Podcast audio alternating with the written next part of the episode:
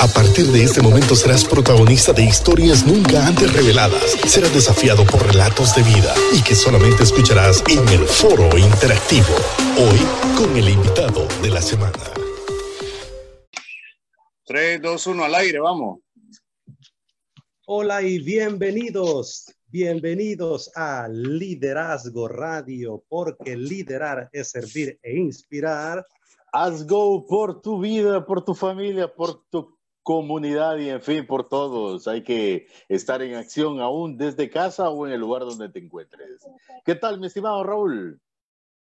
Muy bien, Luis. Gracias a todos por la sintonía. Gracias por abrirnos las puertas de sus casas y las puertas de sus celulares también, ¿verdad? Y de sus computadoras. Sin duda. Y ya con nosotros desde este momento en la plática entre amigos, nuestro amigo Pablo Rosales desde la ciudad de San Salvador, El Salvador. ¿Qué tal, Pablo? Bienvenidos al Liderazgo Radio. Gracias, queridos hermanos. Es un gustazo estar por tercera vez en mi vida aquí en Liderazgo y gracias por todo el apoyo que me han dado en los últimos años. Es una tremenda bendición. Saludos desde San Salvador, eh, la tierra para algunos del presidente Nayib Bukele. es, es, eso me sonó como cuando cuando el presidente de Honduras dice algo y algunos se refieren y dicen, ¿escuchaste lo que dijo tu presidente? Más o menos a eso me sonó esa frase. o sea, otro, otros menos yo, ¿verdad? No, es que resulta que cada vez, cada vez que me conecto, Exacto. Es que cada vez que me conecto con alguien de afuera, una de las preguntas es, ¿cómo les va con el presidente Nayib Bukele? Yo, yo digo, pregúntenme cómo me va con Dios. pregúntenme por mi familia. Muy bien interesante eso. Pero bueno, gracias a Dios estamos acá, eh, seguimos en, en, en No, dime, dime, ¿qué ibas a decir? No, coméntanos cómo está la situación en El Salvador con esta cuarentena y qué tal eh, tu familia. Ah, bueno. Eh, mi familia, bien, gracias a Dios, acabamos de desayunar, desayunamos tarde los sábados, tenemos una costumbre de comer algo específico los sábados y eso a todos los les hace sentir que todo está bien, eh, más que todos los chicos, ¿no? Aunque ya el mayor sí percibe la, la onda de, de que COVID-19 y todo eso, los dos chiquitos no, no captan del todo y están felices porque estamos todos en casa eh, compartiendo y todo. Eh, y bueno, la situación en El Salvador es una, una crisis política en la que el poder eh, legislativo y el poder ejecutivo están bien, bien divididos. Aquí no ha sucedido como en otras partes que, que digamos, el mismo partido que está en, el, en, en el que tiene la presidencia o que tiene el presidente, tiene también a la Asamblea Legislativa. Aquí están por aparte y están saboteándose mm, o saboteando cosas para el pueblo simplemente por pura postura política. Entonces, em, hay un gran conflicto y nosotros quedamos en medio de los proyectos de Se corta la señal, hay como un retardo. De desarmar esas buenas intenciones Sí, ¿me escucharon? El final no mucho, estimado Pablo. Perdóname, eh, vamos a, ver qué cambio hacemos. Les decía que, que, bueno, que aunque hayan buenas intenciones de parte del presidente, hay todo un gremio que está tratando de desmontarlas simplemente por puro, eh, por pura, puro revanchismo, ¿no? Y, y, por pura postura política. Sin embargo, quedamos nosotros en medio de un montón de problemas. Así que estamos orando por esa condición, porque ahorita están sacando lo peor cada quien, lastimosamente. Y, imagínate que están los ricos pitando a las 8 de la noche, los ricos, o sea, se llama una protesta de ricos, va a ser hashtag protesta de ricos. Te vas a encontrar a los ricos del Salvador que a las 8 están a las 8 de la noche van a sus carros y comienzan a pitar, a pitar, a pitar, a pitar en protesta de la, de, en protesta de la cuarentena, diciendo que quite ya, que ellos quieren comenzar a vender ya y que salga toda la gente ya a la calle. Y es ahorita cuando tenemos más contagios, es ahorita que la curva se levantó. Entonces es un conflicto bien grande y, y esto está polarizando también ricos y pobres como nunca antes, ni en tiempos de la guerra, ¿verdad? Eh, así que es, es, es, un momento que trajo una crisis política bien terrible que no imaginábamos. Me imagino, mi estimado Raúl, pero, eh, perdón, eh, Pablo, pero esto es a nivel de todo Latinoamérica realmente, o sea, eh, tú dices que allá se está dividiendo y que cada quien está polarizado. Acá el fenómeno es al otro extremo, es que todo está vinculado a una sola persona y, y, y también eso es, es, nefasto, pues, porque no hay opción de opinar y nada. Entonces, sí. en la política, como decía mi amigo venezolano Vicente, los extremos son iguales de malos y dañinos. Tanto la extrema izquierda como la derecha son igual de nocivas. Entonces, eso es lo que podemos ver cuando hablamos de... Por eso yo ayer publicaba en las redes eh, un pensamiento que leí por ahí, pero más que un pensamiento, es un capítulo de un libro que decía que eh, no podemos ser políticamente correctos si somos moralmente incorrectos. Yo creo que eso define mucho. Totalmente de. Mucho realmente de lo, que, de lo que está pasando en nuestros países. ¿Y qué nos queda como cristianos? Como dice mi estimado Raúl, oración, orar y accionar, o sea, hacer nuestra parte, o sea, no distraernos eh, con esa distracción que es muy grande, la verdad. O sea, es difícil no distraerse ante, ante tantas circunstancias, porque no es tanto, no es tanto una distracción eh, como en otros momentos suele darse eh, impulsada por, por, un fenómeno o algo, sino que estos son distractores reales. O sea, es real que, que, que el coronavirus está matando gente. Eso no es una distracción. Es real que, que muchos están aprovechando esta coyuntura para, para hacer eh, su propio imperio financiero. O sea, esos no son distractores, son realidades realmente. Entonces yo creo que, que eh, por eso decía, eh, mencionaba esa frase de lo que pusimos, Raúl, porque yo creo que eso encierra mucho. Y es que eh, digo esto, Raúl, antes de que tú des tu opinión, porque a veces nosotros los cristianos, y me voy a referir a los cristianos, pues, eh, nos excluimos. Ah, no, es que esa política, eso no es conmigo. Y creemos que estamos fuera, y no, todos somos políticos. ¿Qué piensa, Raúl? Ya que nos metimos, vos te metiste en este rollo, fíjate. Vos preguntaste ahí, ¿no? Yo solo pregunté cómo estaba la familia de Pablo y El Salvador. y ya profundizamos en la temática, ¿verdad? Pero para que puedan ver todos los amigos de América Latina, prácticamente es una copia de lo que sucede en cada una de nuestras eh, naciones. Así que tenemos una labor que hacer como ciudadanos y también como cristianos. Abonar a que nuestros países, que nuestras comunidades caminen por el bien común y podamos trabajar por fortalecer pues, nuestras familias primero, que es el núcleo de la sociedad, y por ende vamos a trabajar en mejores sociedades más fuertes y firmes. Ya estamos en el Facebook, así que por favor a todos los que nos escuchan en Logos FM, conéctense también o envíen también la información a sus amigos, a su gente, que ya estamos en el Facebook Live. Ya estamos en vivo en el Facebook y se pueden conectar. Pueden ver a estas tres guapuras, como decimos, ¿verdad? Para echarnos flores y tirarnos ánimo, ¿verdad? Sí. Y pueden conectarse con nosotros e interactuar. Escríbanos, haga sus consultas, sus comentarios y también comparta. Es muy importante que comparta eh, la transmisión para que puedan llegar estas noticias, esta plática, este diálogo a muchas más personas. Luis. Así es, no, te decía, y es que como con, con Pablo, ¿cómo no vamos a entrar con este tema? De, de entrada, cuando estamos de frente. Pero es que fíjate que algo bien, algo bien interesante, o sea, porque esto no nos excluye a nosotros, pues es el tema de, de, del momento, la verdad, o sea, es lo que estamos viviendo.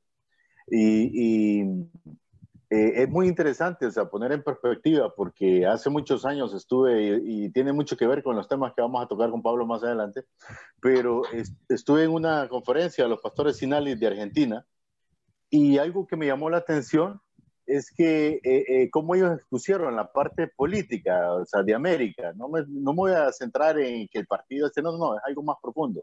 Y es que por muchos años, vaya, hablo con Pablo porque en Centroamérica somos como más parecidos, es como que estuviéramos el mismo país al final, de cuenta, como en diferentes departamentos. Y mucho más, Honduras y El Salvador somos lo mismo. Sí, claro. Entonces, eh, eh, él decía, eh, por mucho tiempo nos, nos, han hecho creer que Estados Unidos es nuestra influencia. Y, y, decimos, ah, que Estados Unidos es la influencia.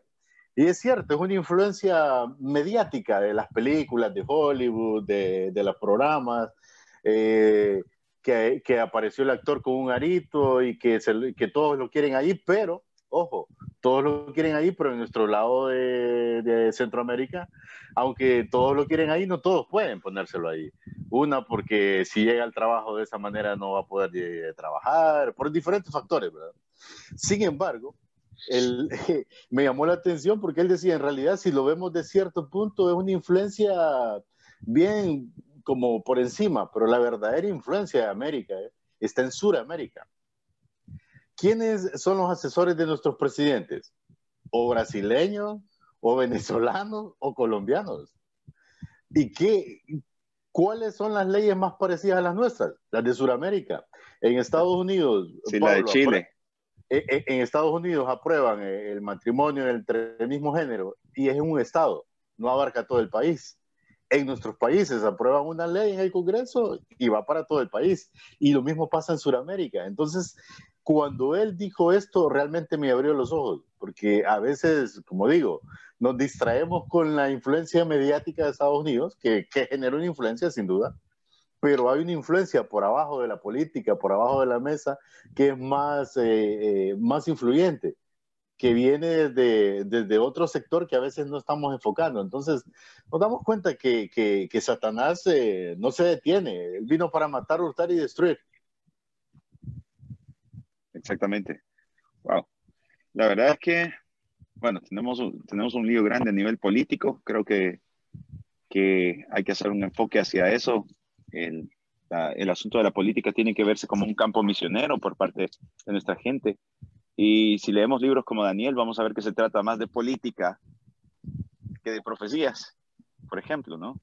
Entonces, eh, y, y, lastimosamente lo que tenemos son pastores que quieren ser políticos y no a un líder, a un jovencito que lo vayamos formando para que se vuelva un Sadrago, un Mesago, un Abednego, un José, un Daniel para estar ahí. Por eso yo considero muy importante la labor de ustedes, porque creo que es en estos foros y en esta conversación de que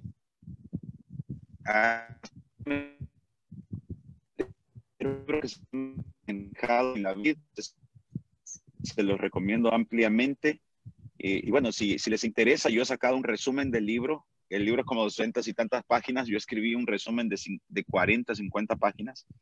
Em, y bueno, y básicamente hay un capítulo que me encantó que se trata de, personas a las que vale la pena observar, así se llama. Y nos desafía a todos a que seamos, eh, digamos, como un, un descubridor de talentos de acuerdo, pero no, no se refiere puntualmente al talento, ah, fulano sabe eh, jugar fútbol, fulano sabe pintar, sabe, sabe cantar, sino que ellos se dedican al, al asunto de la, de la evangelización y, y, el crecimiento del evangelio dentro de la persona para que el evangelio pueda crecer con más personas, con discípulos genuinos. Y hace un reenfoque donde dice que el, el, la gran comisión tenemos que evaluarla, que de, durante mucho tiempo hemos hecho el énfasis en, por tanto, id, y entonces estamos enfocados en id.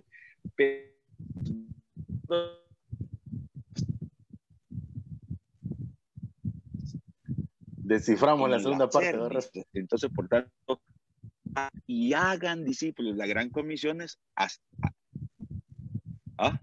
La comisión es hagan discípulos y creo que tenemos que hacer discípulos eh, que incluso vayan a, a, esas instancias donde, donde necesitamos gente realmente que hagan la diferencia y en la política y es, es uno de los grandes desafíos de, de la iglesia en todas partes del mundo, ¿no? Pero mucho más crítico y urgente aquí en América Latina. Definitivamente, Pablo y Luis, eh, creo que hoy más que nunca la iglesia debe entender que nuestra labor principal en la misión es el discipular, es el poder influenciar en las nuevas generaciones hacia que ellos hagan discípulos. Muy bien lo dijiste, creo que nos quedamos en el id. Pero interesantemente esa palabra id también conlleva venir. O sea, vamos, pero andemos también juntos y hagamos juntos la misión.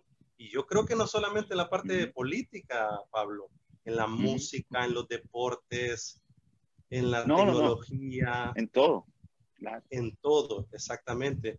Porque necesitamos llevar este evangelio de buenas nuevas hacia este mundo que Barna Group, este, esta casa eh, investigadora estadounidense, le llama a esta generación la generación post-cristiana.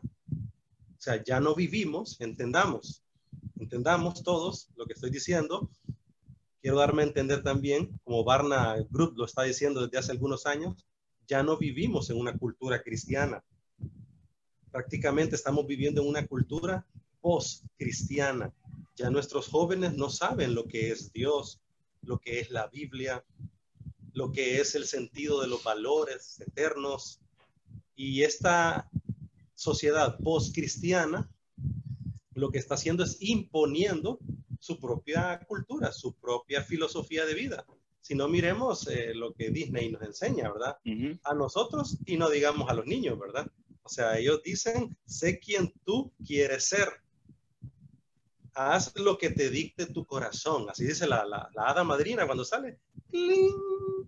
Oh, haz lo que te dicte tu corazón, ¿verdad? Y los niños quedan impregnados con esa filosofía. Así que necesitamos ser entendidos en los tiempos y no tontos útiles de este sistema que realmente está viviendo sin fe, sin esperanza y sin Dios. ¿Y qué podemos esperar de una sociedad así, Luis y Pablo? Sí, mi estimado Raúl. Eh, te, van a contratar en Disney para hacer un doblaje ahí, ya veo yo. no, definitivamente, o sea, él estaba en estos días, eh, bueno, con los niños tratando de buscar eh, qué material colocar y todo, y, y a un momento donde te ves limitado, pues, porque siempre va ahí intrínsecamente. Y esto es algo que tenemos que, afrontar, o sea, con el día a día, no es algo que vamos a poder quitar, pero, pero sí tenemos que enseñar a las nuevas generaciones a cómo vivir con esto. Por eso, la gran pregunta, Raúl y Pablo, eh, todo el mundo habla por todos lados y se ha, se ha vuelto de moda la frase, vamos a ser diferentes después de esta pandemia. ¿Realmente vamos a cambiar para bien o seguiremos en lo mismo como sociedad. ¿Qué piensa al respecto, Pablo? Luis, vamos a dejar al pendiente esa pregunta y Pablo, vas a ahondar después de la primera pausa comercial que ya está lista. Me, mucho, me, me, escuchan? Sí, sí, te escuchamos. Hola. Esa pregunta es de las más difíciles de responder. Sí, eh, Pablo, ¿me escuchas, Pablo? Pensemos en esto. Hay una, yo te escucho, te escucho. No sé si me escuchan a mí. Sí, te escuchamos. Solo que eh, te decía, ya estamos en la primera pausa comercial del programa y vamos a dejar en stand-by la pregunta para que la ah, platiquemos después de esta primera pausa comercial. Interesante pregunta. Realmente vamos a ser diferentes como cristianos, como sociedad. Realmente después de esto aprenderemos la lección de vida para seguir construyendo humanidad. Y también te decía que estamos viviendo en una era post-cristiana. Realmente ya la gente no tiene ese sentido de familia, de Dios, del respeto a la escritura, a las instituciones públicas en general.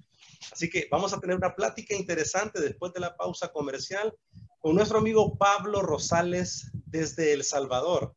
Él es pastor, parte del staff pastoral de su iglesia también él es cantautor cristiano. Busquen su música, por favor. Ahorita en este momento pongan Pablo Rosales, síganlo en Spotify, en YouTube. Y también él tiene eh, un canal eh, en YouTube, Inspirados TV, buenísimo, recomendable. Son miles y miles de personas que toda la semana siguen a Pablo con su música, con su contenido y con sus buenísimos videos, Pablo. Regresamos y vamos a la pausa comercial, mi estimado Adolfo. Gracias, Adolfo, por estar conectados con nosotros. Y Elías también en la parte técnica. Vamos a la pausa y regresamos. Así es.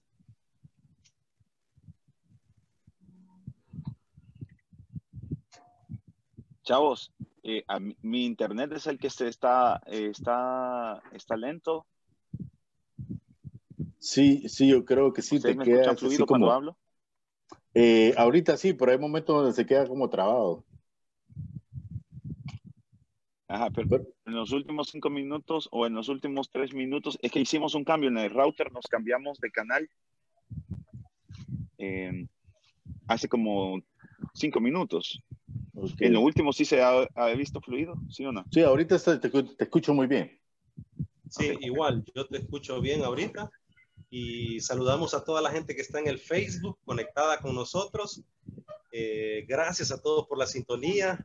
Eh, estamos teniendo una plática muy desafiante e inspiradora con Pablo Rosales y ahorita estamos en una pausa comercial porque estamos en vivo también a través de Logos FM 104.9 FM. Usted puede ir al dial también, conectarse ahí en el dial o quedarse aquí con nosotros en el Facebook y compartir la transmisión, ¿verdad? Eh, creo que en los últimos minutos, Pablo, ha estado mejor la conexión. Yo, Luis, también te escucho muy bien.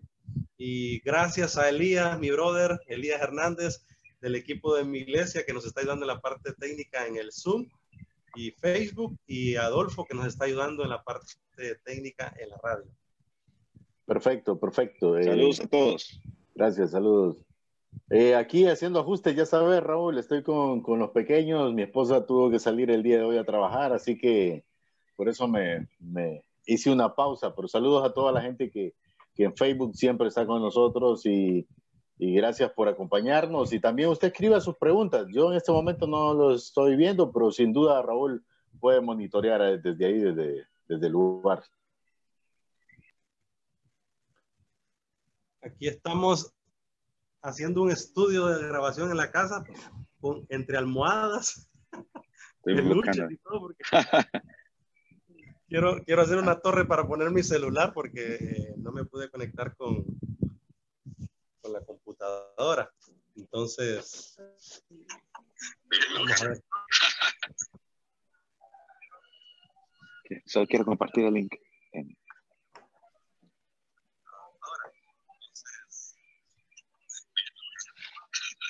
¿Me permiten compartir el link, chavos? Claro, Pablo.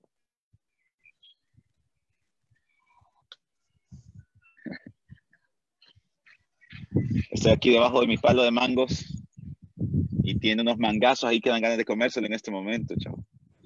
Estaba viendo, Pablo. Nos vas a tener que mandar.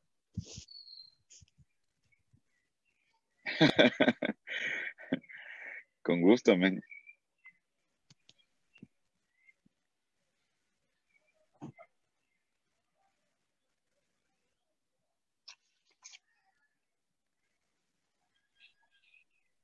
Ustedes siempre hacen preguntas difíciles.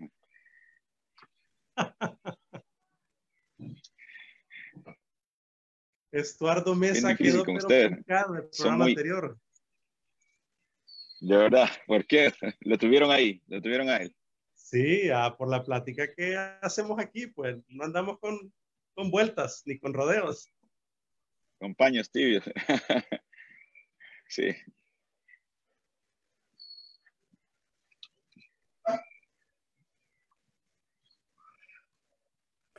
Vamos, Raúl. Vamos al aire. Ok. Continuamos en Liderazgo Radio. Estamos junto a nuestro amigo Pablo Rosales desde El Salvador.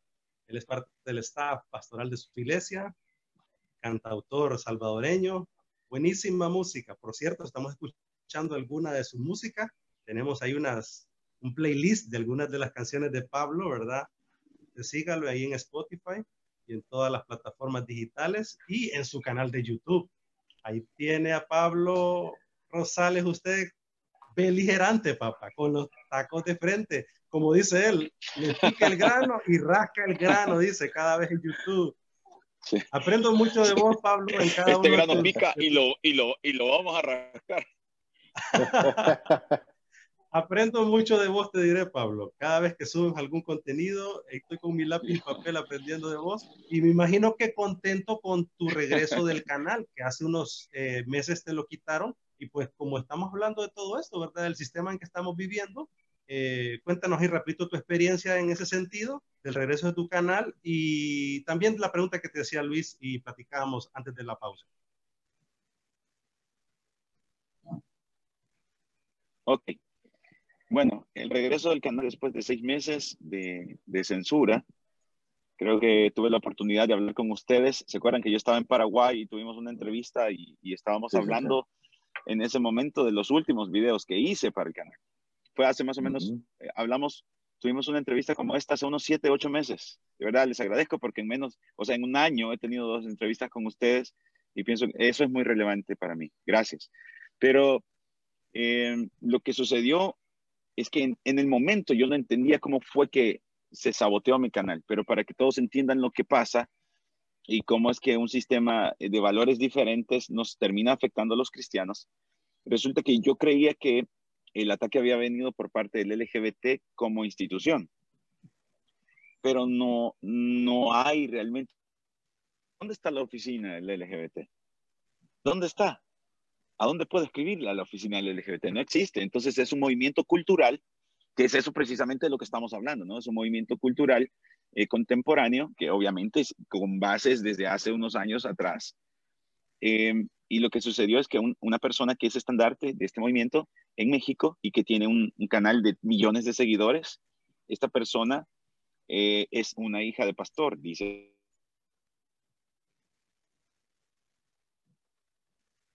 su favorita y hoy vamos a analizar videos de, gente que son homofóbica. Y entre esos analizó como tres videos míos, ¿verdad? O sea, ella basó su video en mis videos. Y luego eh, de, de sus tres millones de personas que le dicen, miren, ustedes no tengan temor de ser lo que son, porque Diosito los ha hecho así. Yo sé lo que les digo porque yo vengo de la iglesia. Mis padres son pastores. ¿Qué tal eso? Y entonces eh, ella, ah, porque sus padres son pastores, ella tiene la autoridad de hablar de la Biblia y la autoridad de decir algo que la Biblia no dice. ¿Qué tal eso? Entonces, eh, eh, y, cuando saluda a su gente, le dice, ¿qué onda, Legión? Les está diciendo, oiga, haciendo referencia al endemoniado Gadareno. Y dice, ¿qué onda, Legión? Soy Suri, soy lesbiana favorita. Hoy vamos a hablar de videos de, que me dan asco, de homofóbicos, que, bueno, que no saben que lo que yo sé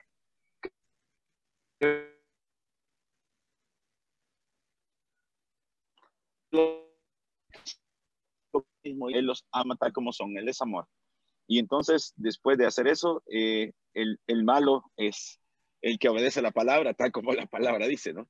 En, ese, en este contexto cultural, donde se habla de postcristianismo, ¿verdad? Y la gente no conoce, sino que conocen para ellos, es verdad lo que dice el youtuber, es verdad lo que dice la red social, ¿verdad? Es verdad lo que la desinformación les dice que es verdad. Que muchos de ellos ya denunciarlos, denunciarlos, denunciarlos, y eso ya levantó las banderas sobre mi canal y en un video en el que eh, lanzándolo en vivo, en pleno lanzamiento de video, ¡pum! Mi canal quedó en negro y no estaba más, ni siquiera para ver video. O sea, mi, mi correo electrónico quedó deshabilitado para el uso de YouTube, tanto como para publicar como para ver. Y eso eh, tratamos de paliarlo durante un montón de tiempo. Me dejó varias lecciones. Eh, la, la primera lección es em, todavía tenemos que aprender cómo expresarnos en esta nueva cultura en la que lo que nosotros digamos son antivalores. ¿De acuerdo? Si mi punto de referencia es la Biblia, eso se vuelve un antivalor para la gente de esta cultura sus valores son la libertad, eh, sus valores son, em, ¿cómo se llama? La diversidad, sus valores son la inclusión. ¿Me escuchan? Te, ¿Sí? te cortas un poco, Luis y Raúl? pero sí te escuchamos. Te, estoy entendiendo, pero se corta a veces. Bueno, perdón. Les decía que, que lo que nosotros digamos basado en las escrituras es un antivalor para ellos. Así que eh, toda esta gente, bueno, toda esta gente digamos que tienen el control de los medios donde nosotros queremos expresarnos. Eso es- también es bien importante.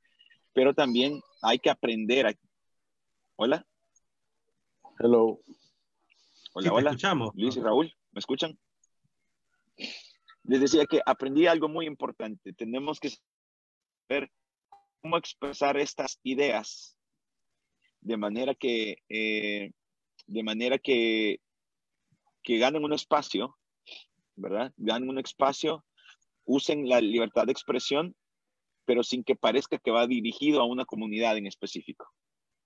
Entonces hay que aprender a decir, a comunicar nuestros valores sin atacar directamente a la comunidad, sino que como una expresión de un credo personal. ¿De acuerdo? Entonces, eso, eso es una gran lección porque yo lo que estaba haciendo era eh, ustedes, ¿verdad? Y eso ahora eh, es totalmente prohibido, prohibido por la ley, prohibido por los medios, prohibido por todo. Y entonces tardé, tardé unos meses en, en digerir una nueva, un- una nueva dialéctica donde pueda expresar lo mismo, ¿verdad? Y hasta sacándole anuncios en, en YouTube. ¿De acuerdo? Se puede. Así que lo digo porque hay personas que necesitan entender que nosotros no podemos dejar de hablar lo que conocemos y lo que sabemos. Y lo que sucedió con haber perdido el canal durante seis meses y recuperarlo es que ese asunto me dio más autoridad sobre el tema. Porque el hecho de haber recuperado el canal, primero me hizo, al, haberlo perdido, me hizo ver como perseguido. Y eso.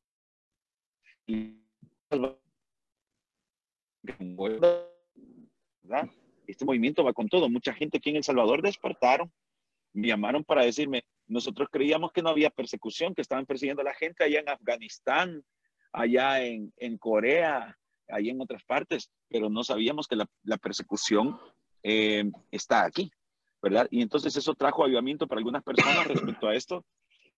Y a mí me dejó el aprendizaje de saber hablar las cosas con sabiduría, con propiedad, y me dejó una autoridad en el tema, lo cual me obliga a mí a seguir trabajando en eso. ¿no? Excelente, mi estimado Pablo. Eh, bueno, tuve que conect- desconectarme un ratito yo porque por alguna razón, no sé qué pasó con mi celular, se, se activó el Spotify ahí, no sé si escucharon una música de fondo. Eh, pero sí te escuchamos bien, por lo menos la idea, porque se estaba No. cortando en algún momento. Y- y- y qué bueno que, que, pues te replanteaste para, para seguir en esta, en esta edición de videos que tú haces muy fervientemente relacionada al tema, a los temas, porque son de, de la actualidad. Y también eh, eh, eh, interesante todo, o sea, cómo, cómo pues eh, eh, se mueve realmente, cómo funciona toda esta gente, porque es muy cierto lo que tú dices, tal vez no tienen una oficina específica, pero sí tienen una fuerza eh, muy fuerte.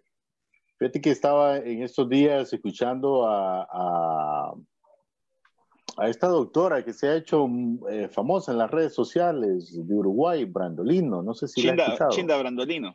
Ajá, sí, Chinda sí. Brandolino. Y, y me, me, llamaba la atención porque ella mencionaba cómo en esta etapa del coronavirus, eh, en Argentina, en Argentina, es de, de Argentina, eh, eh, previo, en, iniciando este, este, este, asunto allá en Europa, estaba en una reunión de mandatarios en Sudamérica y, y una persona del, del BID, del Banco Interamericano, eh, aprobó una, una partida de dinero para, para préstamo para Argentina, pero condicionada.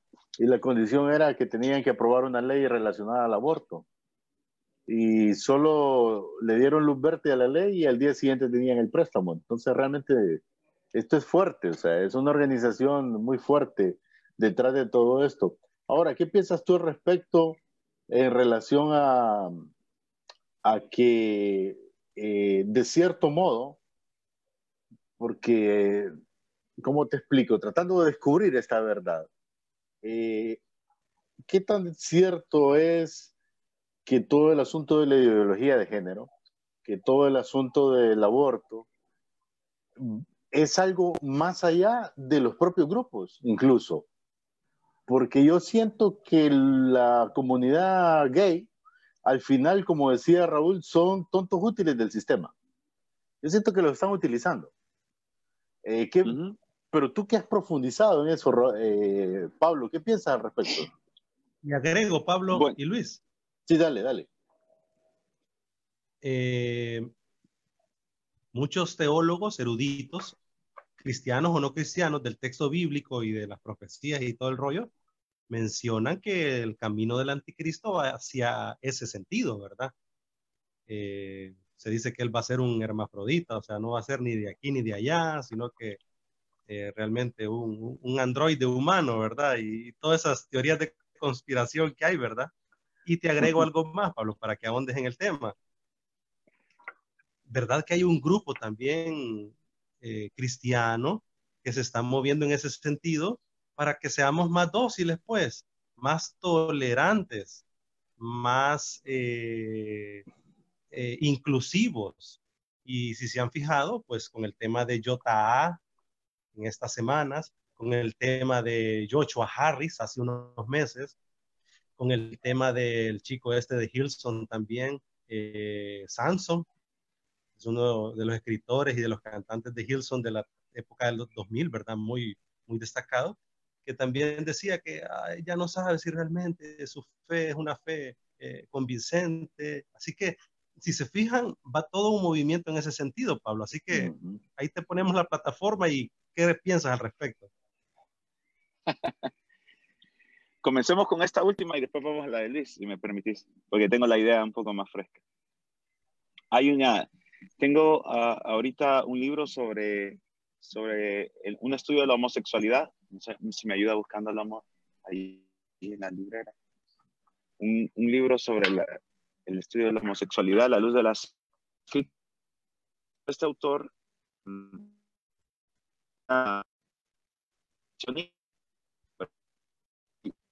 los cristianos, toda una teología revisionista eh, que tiene un gran auge, por ejemplo, en, en, en, Canadá, por ejemplo, un gran auge allí. Y entonces se le está tratando de dar otra interpretación a textos bien, bien básicos de nuestra postura, como por ejemplo en que por qué Dios hizo a Eva, ¿verdad? Ellos replantean y dicen, bueno, ¿cuál era el propósito de Dios? No es bueno que el hombre esté solo, dicen. Y entonces, ¿qué hizo Dios? Eh, bueno, Dios le hizo compañía, ¿verdad? Y en este caso le hizo a una mujer, pero la compañía la puede hacer también un hombre. Este es el libro, se lo recomiendo, yo pienso, no he visto un, un, un libro ahorita tan exhaustivo como este, ¿verdad? Es de un, libro de Kevin de Jong y se llama ¿Qué enseña la Biblia realmente sobre la homosexualidad? Librazo, librazo. Y él, eh, hace incursión en ese tema de la teología revisionista de muchos teólogos, incluso famosos, que obviamente tienen esa tendencia eh, en, sus prácticas, ¿verdad? O esa debilidad y que eh, están tratando de, justificar a través de la misma escritura en textos como ese que les mencionaba, donde ellos dicen, bueno, Dios lo que quiso es hacerle compañía, entonces la compañía te la puede hacer un hombre también, ¿verdad? Pero sin profundizar en el idioma, por ejemplo, lo que nosotros hemos, hemos recibido traducido siempre como ayuda idónea, es las palabras eh, en arameo, etzer kenegdo. Pero el etzer kenegdo, por ejemplo, es algo así, miren, se los voy a explicar con mi conexión. El etzer kenegdo es ayuda contraria. Así como esto, es ayuda contraria, es así. No son dos iguales, sino que es, que es exactamente esto. En este sentido, en este sentido que lo estoy mostrando, pero también en otros sentidos. Y entonces el, el, autor comienza a explicarte cómo es que Dios hizo a la mujer realmente para ser el complemento del hombre y que el hombre, eh, otro hombre no puede ser complemento del mismo hombre. Y entonces para que se cumpla el ser kenegdo. Eh, ah, entonces, movimientos como este, creo que en los años que vienen los vamos a ver más fuertes y este, esto ha dado pie a que se levanten muchas iglesias con toda una eh, que, que, que, le da la bienvenida a todas estas prácticas. Y, y, bueno, esto nos llama nuevamente hacia las escrituras, lo cual evidencia algo en la actualidad. Hay cierto analfabetismo bíblico en los mismos cristianos. ¿Verdad? En temas bien cruciales, no solo sobre la sexualidad, sino sobre asuntos como el juzgar a los demás. Hay una falta de profundidad y falta de criterio respecto a ese tema que, que dejaría asombrados a los, a los apóstoles sobre si verdaderamente ellos hicieron bien su trabajo, porque de verdad hay textos bíblicos como primera, segunda de Corintios capítulo 6, donde Pablo dice, miren, vamos a juzgar a los ángeles y cómo no vamos a juzgar estas cosas que están pasando, ¿verdad? Tenemos suficiente sabiduría para tomar estas cosas y decir, esto está, esto está bien, esto está mal.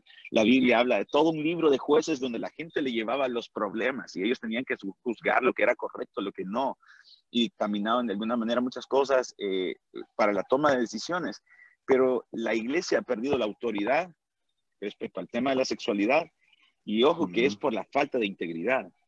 Muchas veces en las iglesias nos hemos vuelto pecadores con otro tipo de pecados, que tienen otro tipo de gustos. Tal vez no la homosexualidad, pero sí una depravación heterosexual, una promiscuidad exagerada, aún a nivel de pastores, a nivel de ministros de alabanza, a nivel de líderes, donde prácticamente somos pecadores con otro gusto, eh, eh, con gusto de otro tipo de pecados. Y entonces ahí es donde hemos perdido cierta autoridad. También nuestro analfabetismo bíblico nos ha dejado en, esa condición, eh, lamentablemente, ¿no? Y bueno, este,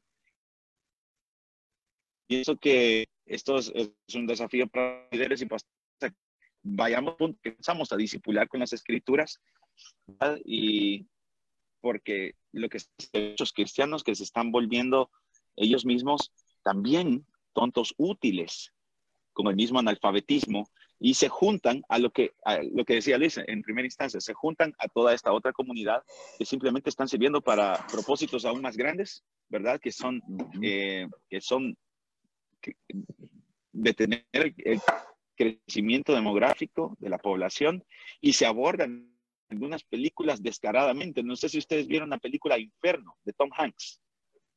Mm, ¿Vieron la película Inferno? ¿Aún no? No, ¿verdad?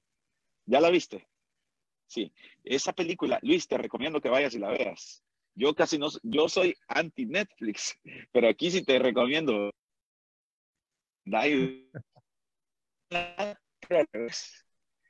O sea, que, que sí, la verdad, al revés, con, con, con, con, las intenciones diferentes y te presenta simplemente a los villanos como héroes.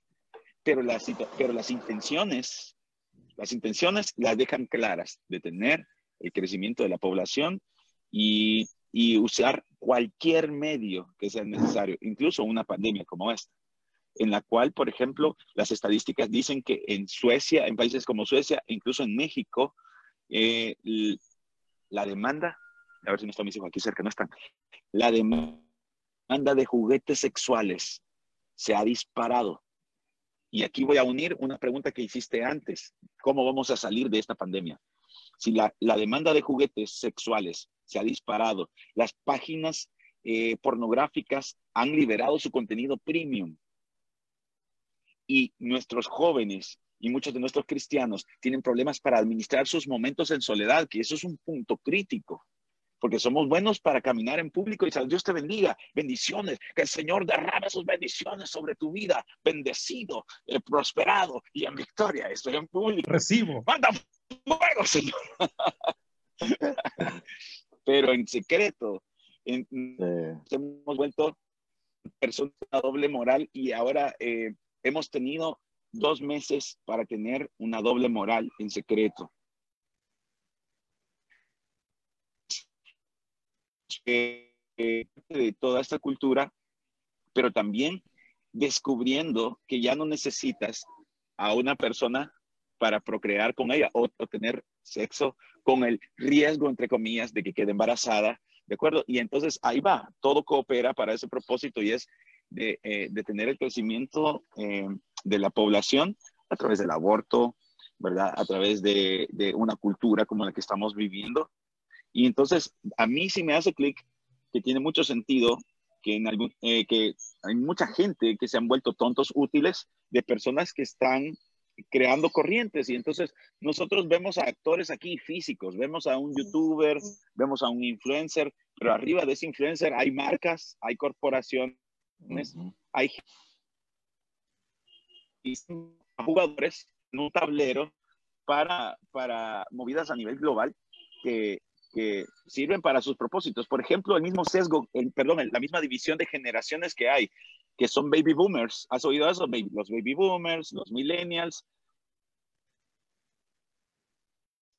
Eh, para nosotros, wow, qué gran descubrimiento. Y esto, para ellos es simple mercado. Los baby boomers requieren otro tipo de gente para venderles el producto, ¿verdad? Es otra hora la que se les vende el producto y vemos todos los infomerciales para los baby boomers que salen personas ya con canas, ¿verdad? Con canas, eh, miren, he perdido el tono muscular, pero ahora con esto he comenzado de nuevo a recuperar la elasticidad, etcétera, etcétera. Y es solo para ellos un mercado. ¿Alguien quiere dar testimonio ahí? ¿Ha comprado últimamente alguna de esas cosas que vende? Entonces, también están los millennials, que los millennials ya te presentan unas gafas un poco vintage, ¿verdad? Y, te presentan otro tipo de colores, etcétera, etcétera. Y a los, a los centennial o a la generación Z tienen otra manera de venderles y para muchos de ellos, eh, para muchos, o, sea, o para esta gente, eh, a veces no solo quieren convertirnos en tontos útiles, sino que quieren meternos la mano al bolsillo, ¿verdad? Y quieren sacarse la mejor tajada, aunque hay gente que dicen que ellos están en la capacidad de imprimir más dólares si quieren, imprimir más dinero si quieren. Y al fin de cuentas es solo un asunto de poder, ¿verdad? Eh, el, cual, el cual están persiguiendo. Y yo considero que no son, no son solo conspiraciones, sino que este espíritu mismo ha estado durante mucho tiempo en la tierra. Si analizamos Daniel, eh, Daniel eh, ¿se acuerdan de la visión de Nabucodonosor? Creo que es una de las cosas más claras respecto a, a los grandes imperios que han habido. Y lo que nosotros hemos perdido de vista es la piedra que fue cortada, no con mano de hombre, que fue lanzada para destruir a todos los imperios, el de oro, el de plata, el de bronce y todos los demás, ¿verdad? Eh, se va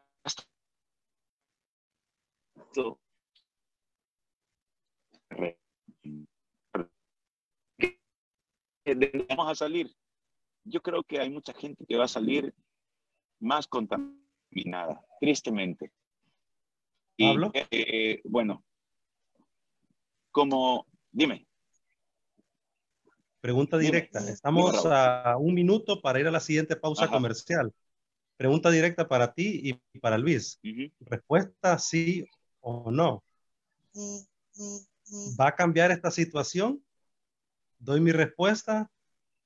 ¿Va a cambiar esta situación nuestra sociedad para bien o también a los cristianos para que volvamos a la misión? Mi respuesta es no.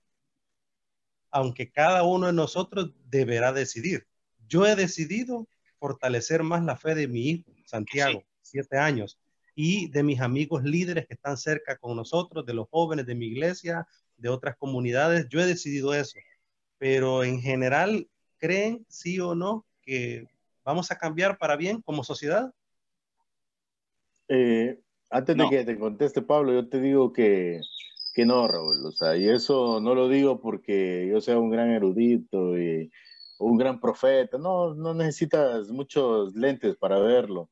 O sea, solo eh, dar un seguimiento a lo que está pasando en las redes, porque todo el mundo estaba conectado a través de las redes, te, deja ver, o sea, qué hay detrás. Y uno de los, eh, y aquí voy a ir con los tacos de frente, una de las grandes responsabilidades, aunque al final todos somos responsables individualmente, pero uno de los grandes responsables es la iglesia misma, los líderes, porque eh, como yo te he venido diciendo de atrás, estás alimentando una congregación con un video de la semana, pero ¿qué de las llamadas? ¿Qué del contacto? O sea, con un mensaje como que lo dieras desde el púlpito, pero hay mucho, mucho, eh, o sea, hay menos discipulado.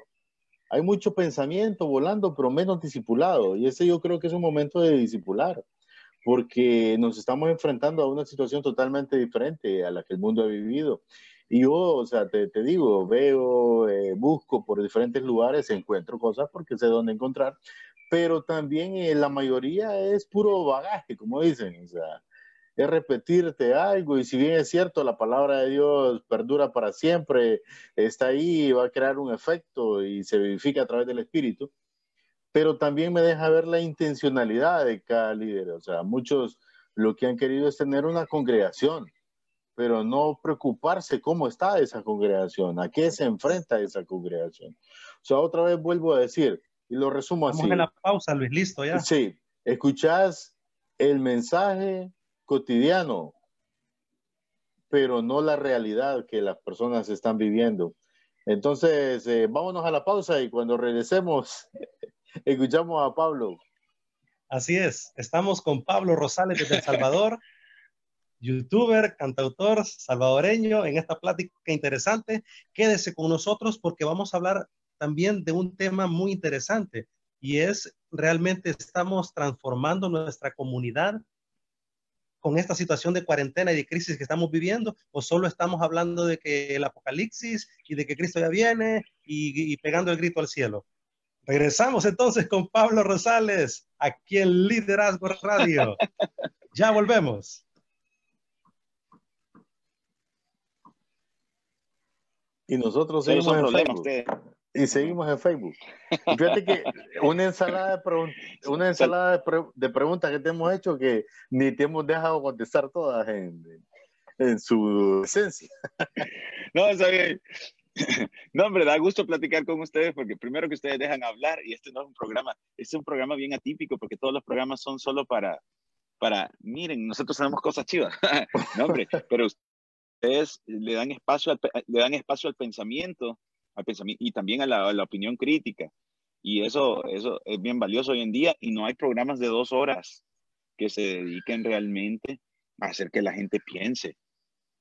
Porque nos hemos vuelto cristianos de consumo. Prepárenme algo, me lo voy a hartar. ¿verdad?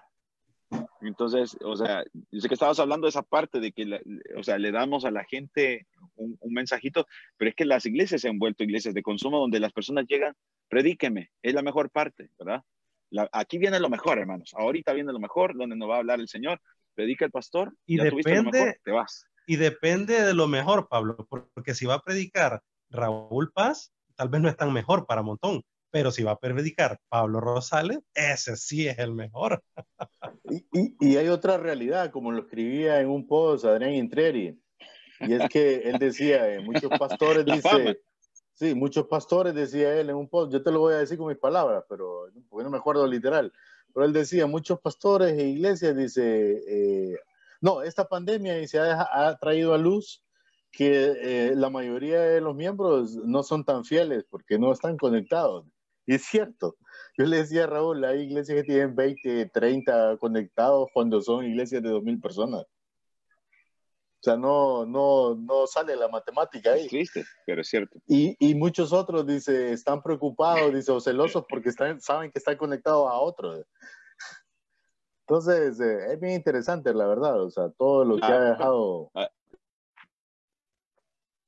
Fíjate, Pablo, que algo que, que, que te, te, voy a mencionar y, y, que yo escuché en esa eh, conferencia de los pastores Sinali de Argentina, ellos se meten mucho en el tema de la restauración eh, sexual ¿Estamos listos? Ok, después seguimos.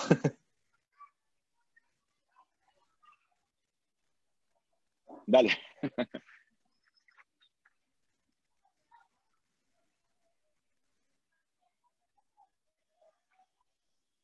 Hello, hello. Continuamos, continuamos en Liderazgo Radio, solo aquí en Logos FM una plática muy interesante con Pablo Rosales. Por favor, sigan a Pablo en su canal de YouTube, recomendadísimo, y su buena música, ¿verdad?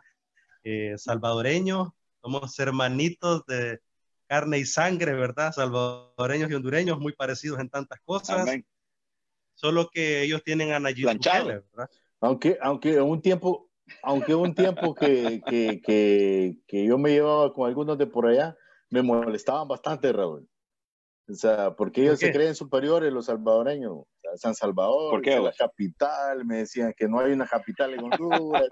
y entonces yo, yo sí, espérate, yo les decía, aquí hay que ponerle el, Chile a los tacos, ¿va?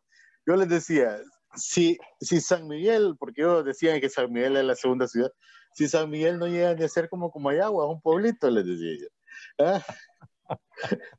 y le hablaba de la ceiba, de todos los lugares. Pero, pero siempre me molestaban por eso, porque ellos decían que no teníamos una capital como San Salvador. Increíble, increíble, Pablo. No sé cómo hacer, no, no, sé cómo hacer en esa ciudad con tanta cantidad de gente, o sea. Sí.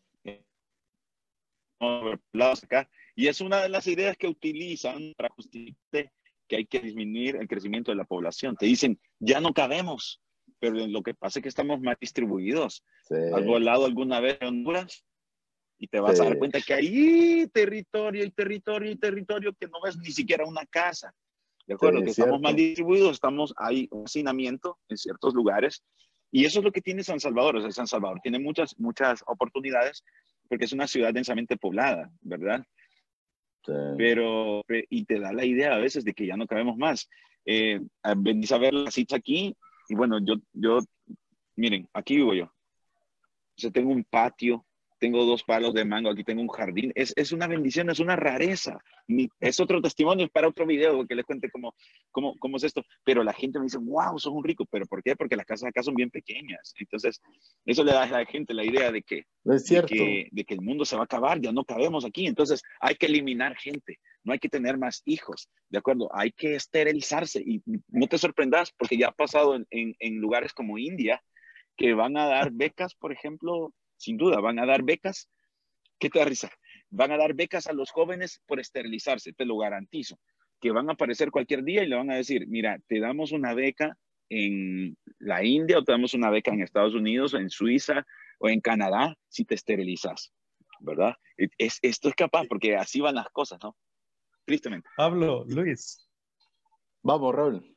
Les comentamos a todos que seguimos en el Facebook, estamos en vivo, son la, ahorita es, vamos a ver, la una de la tarde, es la una de la tarde con ocho minutos, tanto en El Salvador como en Honduras y así en sí, Centroamérica. Y para que vean que pues hacemos estos esfuerzos para pues generar eh, desafío e inspiración en cada persona que nos escucha a través de Liderazgo Radio. Platicábamos en el segmento anterior. Eh, creo que la iglesia ha respondido bien de alguna manera, ayudando mucho a su comunidad. Nosotros estamos aquí organizando a muchos grupos sí. de jóvenes en sus iglesias locales para servir a su comunidad. Precisamente esta semana eh, se está entregando muchos eh, víveres, eh, alimento, ropa para gente que está necesitada en nuestra ciudad. Y así lo hemos estado haciendo durante semanas. Me he dado cuenta de muchas iglesias y eso es aplaudible muchas iglesias, muchos cristianos volteando a ver afuera, levantando la cabeza uh -huh. y volteando a ver qué está sucediendo alrededor y eso es maravilloso, eso nos inspira y nos motiva a muchos. Pero sin embargo también hay mucho que hacer también, Pablo y Luis, sobre todo en que seamos iglesia a la comunidad y no iglesia en un templo cantando coritos tres horas y escuchando a alguien predicar dos horas y simplemente fuimos espectadores de eso y hasta ahí llegamos. Creo que hay que eh, reevangelizar primero a nosotros como iglesia y lo segundo, Pablo y Luis, creo que necesitamos fortalecer la fe de los cristianos, de nosotros mismos y de las nuevas generaciones, porque para muestra un botón, vimos el tema de JA. Sé que tú has estado muy de cerca en esto, Pablo. Es más, escribiste eh, a JA. Tienes un video, un par de videos muy buenos con respecto al tema de JA.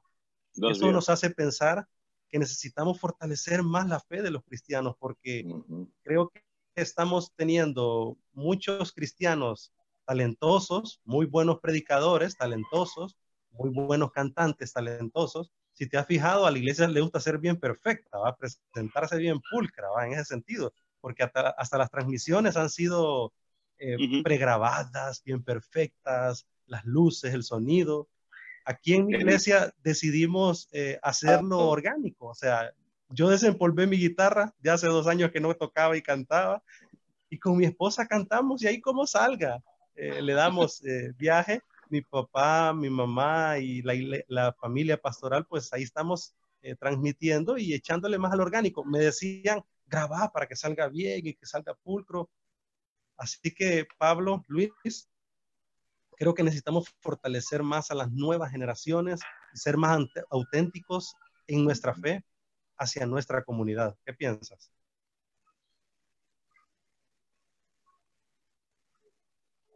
Luis, o yo. Dale, Pablo. Yo hablo mucho. no, soy bien sabio, man. es una bendición hablar con ustedes dos. Es, yo aprendo mucho.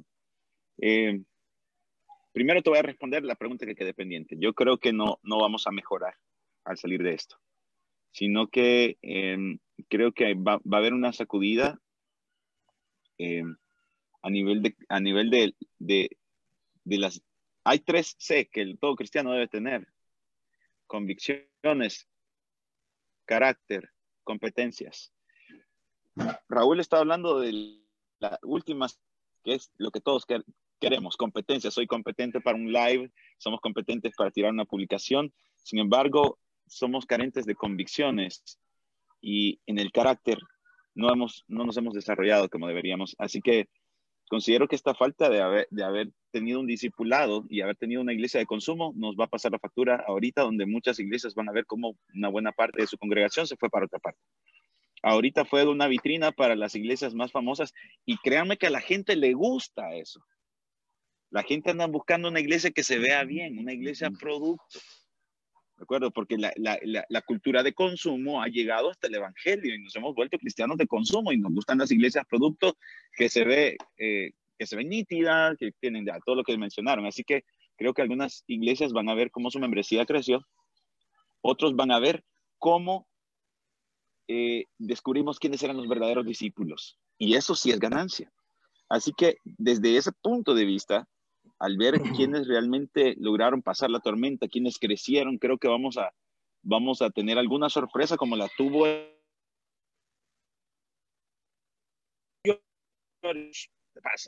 Yo tengo 12 mil que no han doblado sus rodillas ante los baales y de pronto vamos a descubrir a gente que son personas con las que podemos levantar un buen ministerio y mirar hasta, que Cristo venga. Así que, que, que bueno, algo hay de eso. Sin embargo, eh, voy a las otras dos C que están pendientes, porque les decía, convicciones, carácter, competencias. Es fácil de memorizar, ¿verdad? Pero hemos dado competencia, gente que es competente para cantar, gente que es competente, que tiene habilidades, ¿verdad? Preferimos a ellos. A mí me gusta ilustrarlo, este punto, con la idea eh, de, de, de Noé en el arca. Noé hizo alianza con un animal competente, el cuervo. El cuervo, un vuelo poderoso, un traje nítido, la barba bien recortadita, ¿te imaginas? O sea, el cuervo, un animal que se ve guapo, ¿no? Entonces lanza el cuervo por la ventana porque era el tiempo de verificar si ya se, ya se podía salir del arca. Va el cuervo y regresa el, eh, regresa el cuervo. No, nunca regresó, sino que salió por la ventana y de pronto sus competencias le hicieron ver que había un espacio para él. Esto no lo dice la Biblia, pero a mí me gusta imaginar. Ah, hubo un diluvio, muchos cuerpos muertos, ¿verdad? Eh, entonces el, el cuervo, que no había comido carroña durante mucho tiempo, dijo, bueno, aquí es mi nicho, ¿verdad? Aquí puedo armar mi propia iglesia, mi propia arca, aquí tengo comida. Y entonces,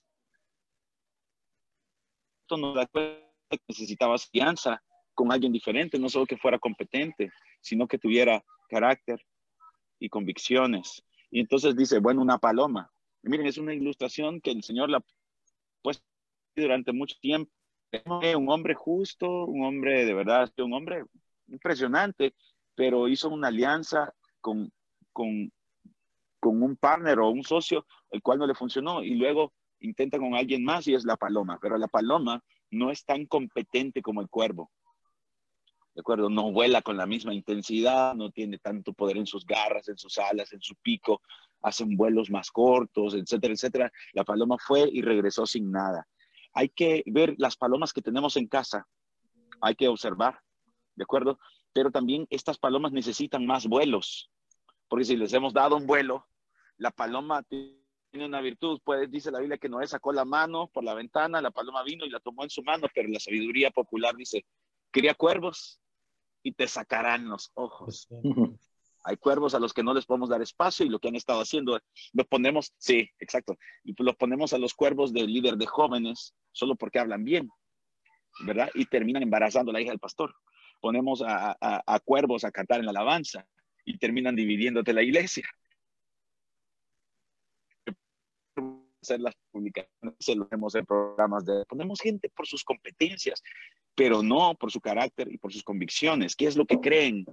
¿Cuáles son sus doctrinas? y sobre qué están fundamentados, qué tanto han crecido en carácter, ¿de acuerdo? ¿Qué tan maduros son, qué tan respetuosos de su gente?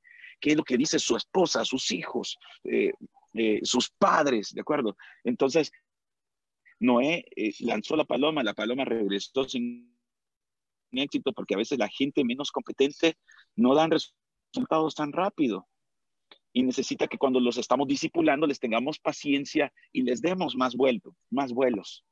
Hay que lanzar a esta gente. Creo que hay una generación que nos va a quedar después de la pandemia que tiene eh, el, el- las convicciones y el carácter adecuado y sus competencias no son tan grandes, ¿verdad? Se- Interesante. tienen Pablo. el potencial, pero no lo han desarrollado.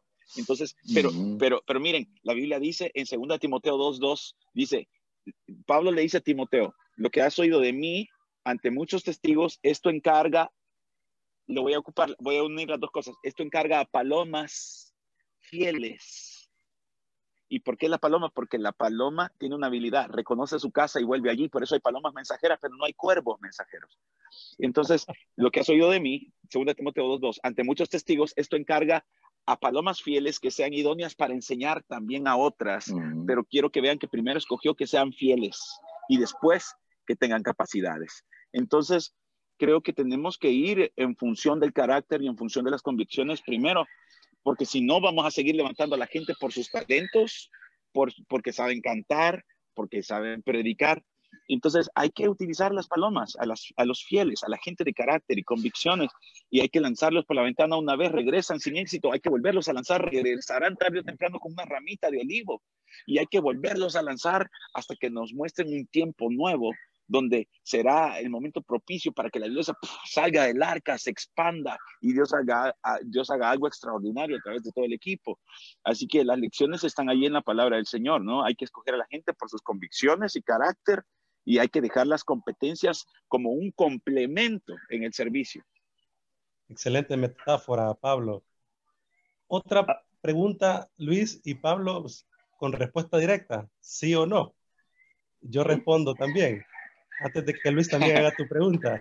¿Se han sentido preocupados por esta situación de cuarentena, lógico, pero también por la situación de que han salido muchos eh, cristianos negando su fe, eh, bajoneando, ¿verdad? La fe de otros también, la discusión también que hay de muchos cristianos que son muy inteligentes en el texto bíblico, eh, muy elocuentes en su predicación, tirándole a los fundamentalistas, ¿verdad? los que son más de la vieja escuela, ¿verdad?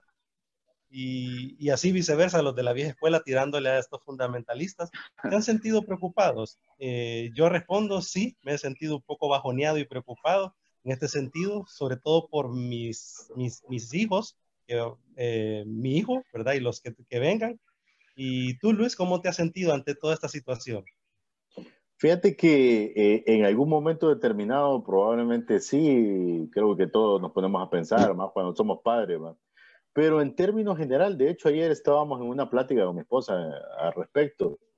Fíjate que este tiempo nosotros lo hemos considerado una bendición, porque nos ha permitido, como decía Pablo al comienzo, estar juntos como familia, disfrutar. Eh, tengo dos mellizos, Pablo de dos años y medio, y Zoe que tiene nueve años, ya te imaginas. Entonces, eh, para Wow. ellos, para ellos es como que, como que no pasa nada, como que qué bonito la familia está en la casa, excepto algunos días como el día de hoy, que mi esposa tuvo que salir a trabajar. Pero, sin embargo, eh, de tiempo atrás, te voy a decir, Raúl, o sea, el problema a veces es que vivimos la vida, como decía eh, Pablo, vivimos la vida, eh, quieras o no, en algún momento caemos en el sistema, caemos en el sistema del mercadeo, de la iglesia. Pero cuando tú decides salir de ahí y decides realmente en algún momento, no al nivel de Pablo, el apóstol, pero sí decir, he aprendido a vivir cualquiera sea mi situación. Yo creo que no tienes, no tienes ningún inconveniente en esa estación. Ayer hablábamos con mi esposa y decíamos cómo hemos disfrutado. No mirábamos el lado negativo, sino cómo hemos disfrutado en la familia, eh, cómo de, de, en algún momento eh, tener como el final de, de, la alacena, eh, poder hacer, sacar aquellas grandes comidas deliciosas cuando menos pensabas, eh, eh, ver esos recursos y, y, y luego te, lo, te, te, serviste aquel banquete y decís, wow, o sea, que, cómo Dios fue fiel. Sin embargo, también el hecho de que, eh, y aquí voy con los tacos de frente, ¿sabes cuál es el problema del encierro, Raúl? El problema es que como caímos en ese mercadeo que hay dentro de la iglesia, que decía Pablo, porque existe, y es que muchos el domingo, eh, con la excusa de, ah, no, el domingo es para salir, para después de la iglesia ir a comer, yo me ponía a pensar, muchos cristianos eh, gastan, qué sé yo, eh, poniéndolo en perspectiva, porque Pablo está en El Salvador, 50 dólares, una familia de 3, 4, en, en, una comida cada fin de semana. Son como unos mil y algo, el Empira, creo, uh -huh. ¿verdad? Eh, entonces la gente se acostumbró a eso como una costumbre. De en este momento que eso no se dé es un caos. O sea, llega el domingo y tienen el arrocito, tienen y, y wow, estuviéramos en el restaurante, pero estuviéramos, o sea, empezaron a guiar su vida. Dios, ¿por qué? Exacto, empezaron a ver su vida en torno a esa burbuja y dejaron de ver esas pequeñeces que realmente no son pequeñeces, son riquezas. Fíjate que te voy a relacionar y, y rápido, Raúl, estaba hablando con mi, un, mi amigo Jesús que es de España, él vive en España y yo le enseñaba el patio de mi casa, menos poblado de plantas que el de Pablo, pero ahí tengo mi siembra de culantro y todo. O sea, no tenés ni idea, o sea, te va a parecer ridículo para muchos, pero hacer nuestra sopita de frijoles y la, la esposa me dice, eh, cortame cuatro hojas de culantro que le voy a echar a la sopa. Olvídate, eso le hace la diferencia a la sopa. Sin embargo, eh, mi, amigo, mi, amigo, mi amigo Jesús me decía, el problema, me decía, no es ahorita, porque hablábamos con Jesús y yo hablaba con él porque él está en una etapa diferente de la nuestra, porque en España como que van saliendo y entrando a otra etapa. Y entonces Jesús me decía, eh, si vos vivís, ah, porque él vive en una zona así similar a la nuestra, contiene un patio grande. Entonces me decía, vos y yo somos ricos, Luis, me decía. Y él me mostraba, y, y eh, en la realidad en Europa, la mayoría de la gente vive encerrada en edificios, en un piso, que la única planta que tenés es la que sembraste en una macetera. Entonces, eh, eh, realmente ellos sí realmente están viviendo una crisis de encierro, porque no tienen para dónde agarrar. O sea, si salen, tienen el temor que el vecino esté contagiado a la paz. Están encerrados literalmente. Nosotros no, yo salgo al patio, me cae el sol y, y olvídate, la vida es diferente para nosotros, pero a veces no vemos esas cosas como riqueza porque el mismo sistema nos ha metido en la cabeza otras cosas. Pausa, mira, solo te iba a decir una cosa. La gente alababan que yo los últimos dos videos los he hecho aquí en el patio y la gente decía, ay, qué bonito, me gusta más este formato, simplemente porque tienen rato de no salir a la calle. Es cierto. Entonces, esa es una realidad que muchos están viviendo que nosotros no, o sea, entonces no podemos ver, o sea, yo digo que nos enfoquemos, Raúl, en las cosas, o sea, y digo a nivel personal, va, y, y, voy a ligar esto con lo que Pablo decía. ¿Sabes cuál es el problema? El problema es que nos enseñaron a la iglesia a ser competentes. Y Dios no quiere que seamos competentes. Dios quiere que seamos... Siervos inútiles. Escucha bien, te lo voy a decir en este término. Competentes, que es diferente. Competencia es que yo voy a competir con Raúl, con Pablo. Competente es conmigo mismo. Es que yo voy a disfrutar, voy a ser competente con mi día. O sea, ¿qué logré hoy? O sea, lo, lo, competente, búscalo en el diccionario, está relacionado a mi persona, no a los demás. La competencia tiene que ver cómo me veo yo en relación al vecino, el de la par. Entonces yo creo que, que, que, que, en cierto modo, volviendo a la pregunta inicial, Raúl, y con esto termino, eh, eh, fíjate que no, no me he sentido así como que tan mal, o sea, he aprendido a disfrutarlo. He visto que si en algún momento tuve dificultades anteriores, eh, eh, no son dificultades, realmente son oportunidades. Y, y, tenemos que verlo de esta manera porque mi amigo Jesús, vuelvo y repito, de España, me decía, el problema es, porque él hablaba con sus abuelos, no es el coronavirus, este es como una guerra, me decía él. Yo, lo, yo le, le ponía atención porque tiene mucha razón. El problema en la guerra, pues nosotros no hemos vivido guerra. Bueno, Pablo sí, vivió en El Salvador, que entiende más el término que nosotros, en Honduras. Pero el problema de las guerras no son las guerras, es la posguerra. Es, ¿Estamos capacitados para enfrentar lo que viene? Pero si vemos lo del presente, nos damos cuenta que la mayoría no. Entonces sí hay una razón muy grande por qué preocuparnos. Entonces, Luis y Pablo, preocuparnos puede venir a nuestra mente por un momento, pero la realidad es entonces ocuparnos de fortalecer la fe de nuestra familia, de nuestros amigos cercanos, y de ir un poco más allá, que las redes sociales se utilicen para fortalecer nuestra fe. ¿Te parece, Pablo?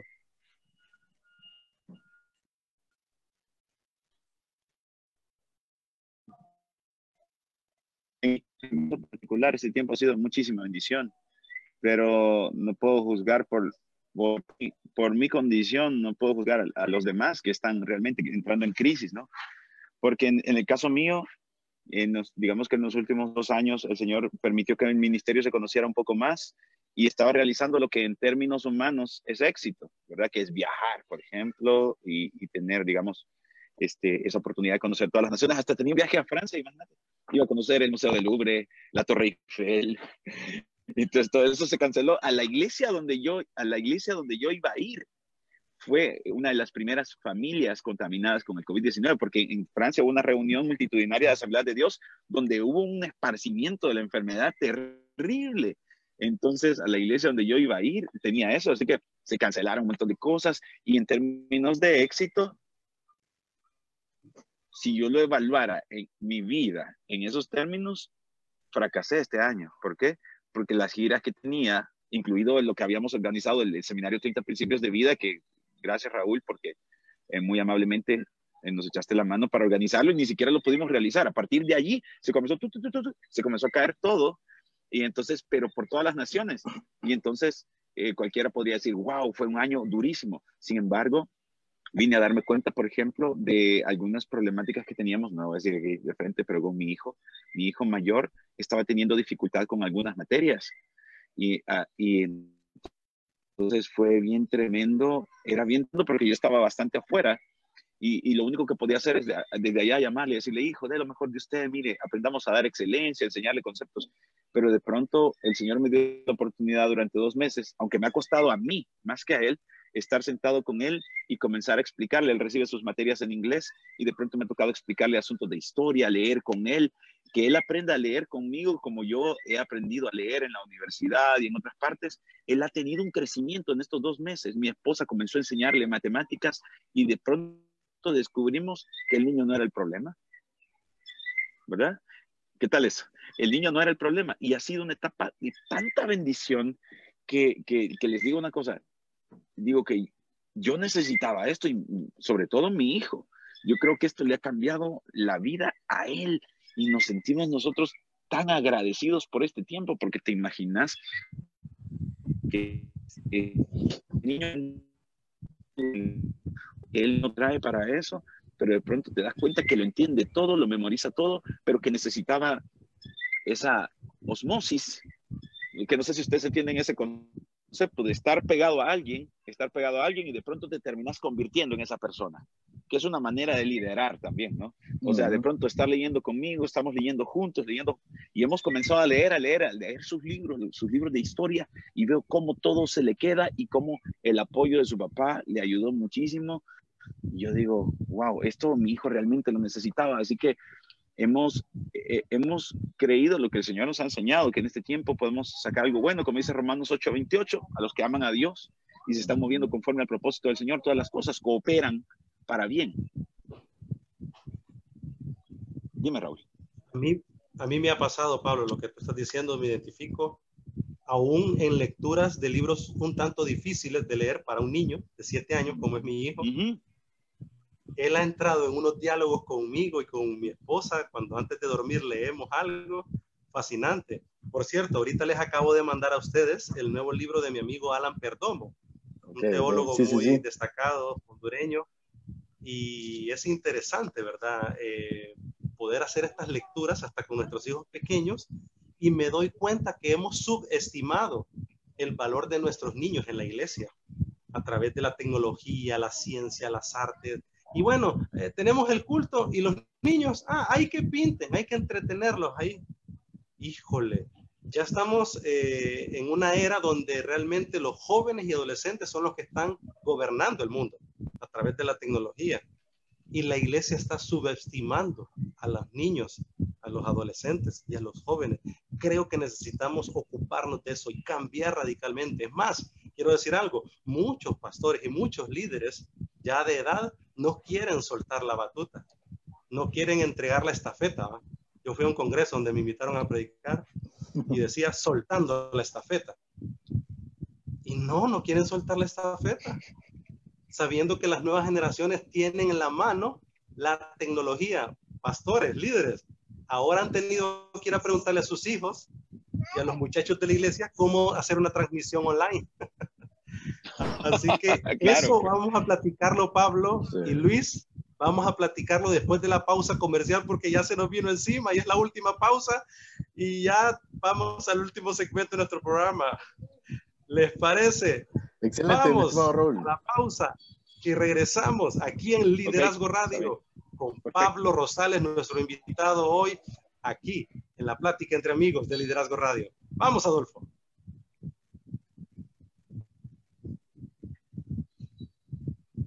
Como diría mi mamá, si hablamos galomo.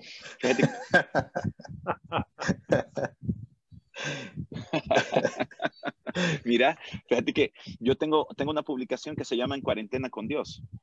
Lo comencé el primer, la primera noche de cuarentena en mi país. Ya llevamos 65 días en cuarentena nosotros. Sí, te he seguido en este Y entonces, em, entonces ayer estaba, yo comencé hace poco una serie sobre cómo aprender, cómo orar, ¿verdad? Porque porque pienso que si los mismos discípulos le dijeron al Señor, enséñanos a orar y hay enseñanzas sobre eso, probablemente hay que repasar algunas cosas porque de verdad en las redes se nota un analfabetismo bíblico, como te lo decía, de alguna manera, y la gente, la gente están preguntando, miren qué esto y lo otro, y entonces ayer tocaba el punto de, de que si oramos como conviene, ¿verdad? Y, y, la Biblia dice que no sabemos ni qué pedir, dicen unas versiones y en otras dicen no oramos como conviene, pero el Espíritu nos intercede por nosotros y nos ¿no? Y entonces yo estaba explicando y mi hijo estaba allí escuchando.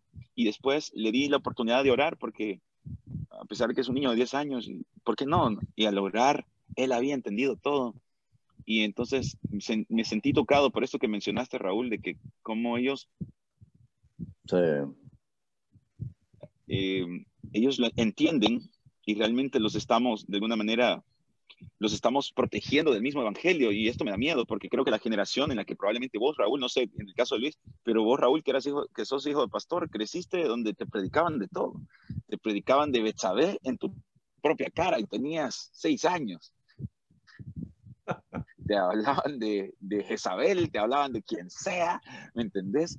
Y entonces eh, ahora estamos protegiendo a los niños de eso, no, que los niños no vean cuando la hermana le agarra feo y cae al suelo danzando y todo eso.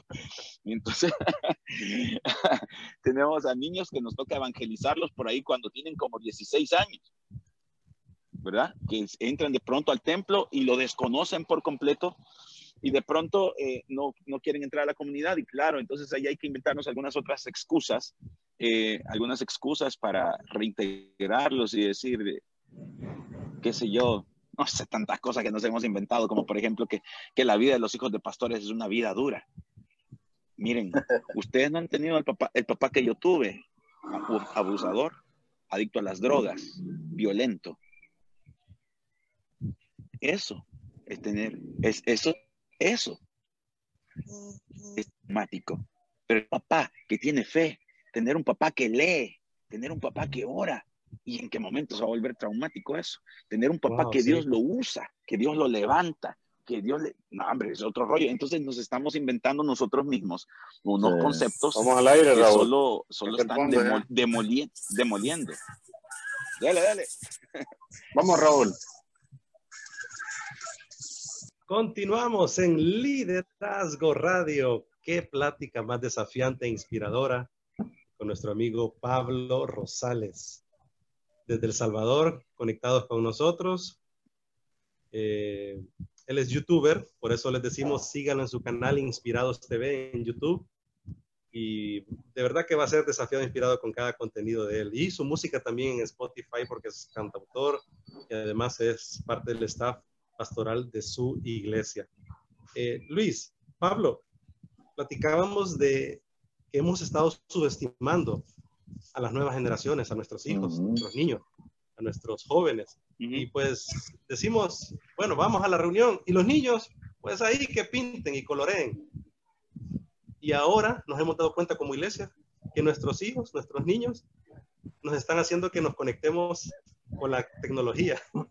Las iglesias están realmente siendo sostenidas porque los niños están ayudando a sus papás a conectarse en el Facebook, en el Zoom, etcétera, etcétera. Así que creo que este es el momento oportuno de ocuparnos de las nuevas generaciones. Por ahí nos decía un amigo desde España, Juan Calderón, que necesitamos trabajar más en la amistad, en las relaciones. Y aquí pego también esta pregunta, Pablo y Luis. ¿Cómo construir relaciones significativas entonces en medio de este nuevo distanciamiento social? ¿Qué piensan? eh, yo creo que el, eh, el, bueno, antes, antes hay que, hay que... Dale, dale, Pablo. Dale, no, no, no, por favor, Luis, por favor. no, yo te decía, eh, por favor. Creo, que, creo que es un asunto de ser genuino, Raúl. O sea, eh, pues, relacionándolo con lo que estábamos hablando, fíjate que a veces nosotros hemos puesto muchos argumentos, eh, muchos requisitos a, eso y en realidad es de ser genuino. Fíjate que eh, en relaciones en todo sentido, empecemos desde la familia. Fíjate que hablando relacionado a eso, mi hija Zoe, de nueve años, eh, la vez pasada estábamos hablando y de pronto le escuchamos una, un comentario y nos llamó la atención. Y era que ella decía, ¿por qué no podemos leer el libro de Apocalipsis? Decía. Oye, y entonces preguntamos, ¿por qué? Es que en mi escuela mis maestros dicen que ese libro da miedo, y empezaron a poner todos los argumentos que comúnmente la gente dice. Sin embargo, eh, vengo yo y, me, o sea, me, se me pararon las orejas porque yo digo, ¿cómo es posible que, yo le digo a, la gente una cosa y mi propia hija tiene ese conflicto en la casa? Entonces yo le decía, hija, el mismo libro, Apocalipsis, significa revelación y significa revelación, ¿por qué lo vamos a esconder? Vamos, léelo, yo te voy explicándole. ¿A qué rollo me metí? Dije yo en mi mente. Sin embargo, claro, en la noche, en la noche, estando en la cena, eh, ya tarde, ¿va? Porque de pronto como que en esta pandemia cenamos tarde, me dice mi esposa, ¿querés que te cuente algo? Ajá. Desde tal hora, o sea, entrando en la tarde-noche, comenzamos a leer con solo el libro de Apocalipsis y ya lo terminamos. ¿Te imaginas? O sea, lo subestimamos, como tú dices, Raúl. O sea, realmente ellos tienen una capacidad eh, totalmente diferente, están expuestos a un cristianismo que, que, nosotros no vivimos de esa manera, o sea, nosotros nos quedamos con lo que nos decían. Ellos saben que ellos pueden ir a un lugar e investigar y leer. Antes no, uno se quedaba como lo dijo tal y ya, punto, él lo dijo. Pero hoy no, ellos quieren descubrirlo, quieren confirmar que es cierto. Entonces yo creo que en relación a, las relaciones es lo mismo, ser genuinos, o sea, eh, no hay un plan específico más que ser uno mismo y, y, poder eh, tener esa, esa empatía con los demás, o sea, creo que volvemos, o sea, termino con esto, porque esta es, muy, muy, es una pregunta muy amplia, pero tiene que ver mucho con lo que hemos estado hablando. Yo creo que tenemos que quitarnos mucho ese cascarón del mercadeo que que nos ha metido el mundo y, darnos cuenta que lo que importan son las personas. Entonces, cuando nos enfocamos en las personas, vamos a tener eh, eh, relaciones por todos lados. Por todos lados. Y es una bendición, es una riqueza tener relaciones. O sea, eh, yo, por poner un ejemplo para que nadie diga, y este que está hablando, viene un señor que es el que me corta la grama en la casa y podría hacer su trabajo de ir si yo le pago ya, pero no, yo salgo siempre, le doy un jugo, trato de tener unos minutos de, de, comunicación con él. Y esa empatía me ha permitido de minutos conocerlo un poco más. Y eso es una riqueza que yo siento que él valora porque probablemente donde la mayoría de los lugares que visita no lo hacen. ¿Qué beneficio trae? Porque trae muchos beneficios. De pronto un día me fijo que en mi patio hay una, hay una planta que está sembrada y tiene unos bloques alrededor, como para que nadie lo dañe. Y le pregunto a mi esposa, ¿qué sembraste ahí? Yo no he sembrado nada. Y de pronto descubro que él sin decirme me sembró un palito de, de limones, creo que es, o naranja, todavía no descifro qué es y, él lo ha estado cuidando y yo no se lo pedí. Entonces me doy cuenta que lo provocó una relación. Entonces yo creo que tenemos que ser genuinos sobre todo. Luis es muy metafórico al estilo Jesús, ¿verdad, Pablo? ¿Qué okay. te parece? no, no, no. uh, eh, en la iglesia hemos estado nosotros caminando en un, en un proceso eh, les voy a abrir mi corazón. El pastor general, eh, el pastor general tomó una estrategia nueva en su vida y, y, pasó a hacer una lucha política por la familia, a tratar de, de, postularse como, como diputado. Y eso trajo muchísimos cambios en nuestra iglesia, ¿no? Cisma, como no se imaginan, en muchas personas que o sea, no, no, van a poder comprenderlo a él y, y, y, bueno, y no están obligados también. Entonces eso nos trajo una reestructuración o al menos una necesidad que la, comenzamos a vislumbrar hasta a, finales del año pasado y a principios de este año hemos comenzado eh, con unos cambios con ciertos libros y a, a establecer ciertas bases para lo que resta de, de, pues, de la visión de la iglesia. Y entonces una de esas es, hay que trasladar doctrina que afecte la vida. O sea, hemos tenido que memorizarlas. Hay que trasladar doctrina que afecte la vida. ¿De acuerdo? Eh, y, y, luego, eh, ¿cómo se puede hacer eso? Bueno, hay que establecer una relación con las personas. Para establecer relaciones con las personas hay tres esferas. Disculpame que siempre utilizo el tres. Pero la primera esfera es la familia. Hay que establecer allí relaciones de verdad. Eh, la paternidad y de enseñar también. Entonces, la esfera de la familia, que es para algunos la única que nos ha quedado en este tiempo de pandemia. En la esfera de la familia, tu esposa, tus hijos, puedes trasladar la palabra, trasladar doctrina que cambie la vida. ¿De acuerdo? Hay otra esfera que se llama tu entorno, que son tus vecinos, eh, tus compañeros de trabajo, compañeros de estudio, la gente que, que no es de tu iglesia ni de tu familia, ¿verdad? Y la tercera esfera es la familia. Ahí sí, Allí, estos son los tres lugares donde tienes que hacer evangelio, tu familia, tu, tu entorno, ¿verdad? Y, y, este, y acá, pues, la iglesia, donde hay personas a las que tienes que trasladarle, pero todo eso solo se puede hacer estableciendo una relación, como lo hacía Pablo con Timoteo, con Tito, con Epafras, donde, donde decía, mi hijo Timoteo, y su hijo, men, pero lo veía como tal, y entonces el discipulado que tenemos que establecer tiene que ser así, como les decía, por osmosis, que es cuando pones un, dos líquidos, uno que tiene menos densidad que el otro, uno se va a trasladar y lo separas por una esponjita en el mismo envase, ¿verdad? Lo separas por una esponjita en el mismo envase, el que tiene menos densidad comienza a pasarse hacia el otro lado y de pronto terminan siendo uno mismo, ¿ven?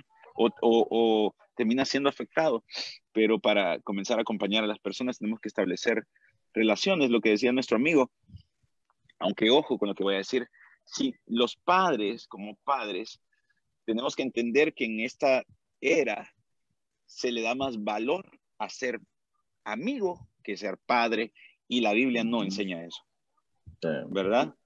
Porque eh, ves, ves, por ejemplo, de Disney que no tiene papá, que porque parece que no, no, quiero ocupar una mala expresión para eso, pero la, o sea, el, el, el, la máxima, sí, o, o, a las madrinas, o amigos, que en este caso los amigos son puestos por encima de todo.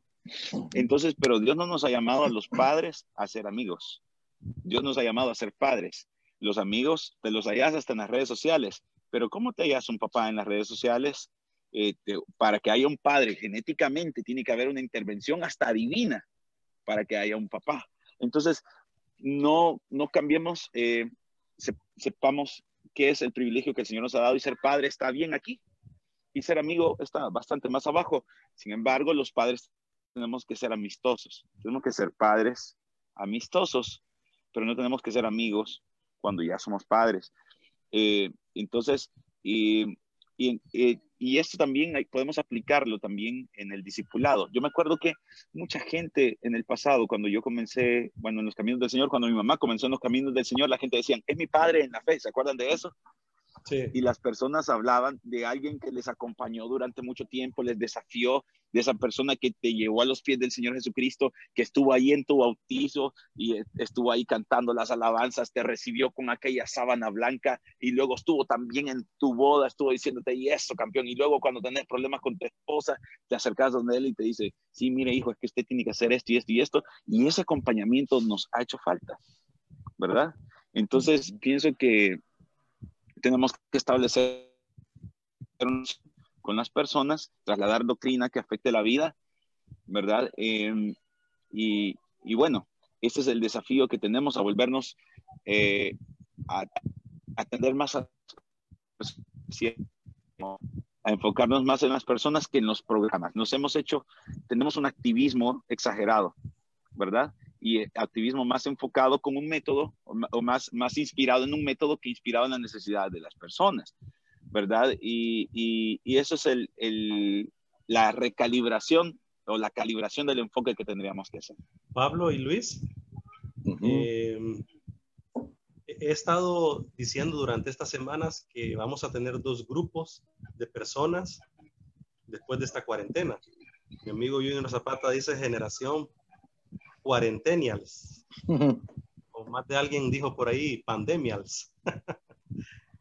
Eh, y vamos a tener dos grupos de personas. Unas abierto su corazón a Dios, a la familia, a la vida, a construir comunidad y humanidad, pero otro grupo muy cerrado de su corazón por la carga de estrés, depresión, problemas, eh, por la situación económica mundial, etcétera, ¿verdad? Por también esa cuarentena del alma que le llamo yo, que no solamente ahorita la estamos viviendo físicamente, sino que también en nuestro interior hay una cuarentena del alma donde el odio, el dolor, nos está viviendo una soledad eh, extrema, ¿verdad? Y se está mostrando en los datos estadísticos, en Honduras ha crecido tremendamente la violencia doméstica por este estrés que estamos viviendo de cuarentena física, pero más creo por la cuarentena del alma. O sea, estamos reprimidos ahí en nuestra alma, en nuestro espíritu. Estamos alimentando el cuerpo, pero no estamos alimentando para nada el alma, el espíritu. Y las redes sociales tienen mucho que ver en esto, porque el consumismo ahí nos está atrapando. Entonces tenemos estos dos grupos, Pablo, Luis. Uno abierto, con un corazón dispuesto a amar, pero otro cerrado. Y hay que pastorear a estos dos grupos. ¿Qué podemos hacer para pastorear a esta nueva generación. Y yo he estado diciendo también que los pastores del futuro deben de activarse ya. Me refiero no solamente al pastor de oficio ministerial, sino a cada joven que está haciendo influencia ahí en el periodismo, ahí en la tecnología, ahí en los deportes, como cocinero, o también los cristianos en general que están en una zona de influencia muy importante y que pueden pastorear y deben pastorear, o sea, discipular, o sea, guiar. Realmente la palabra griega de pastorear es alimentador. Así que tenemos un gran trabajo con estos grupos, Pablo. ¿Qué te parece?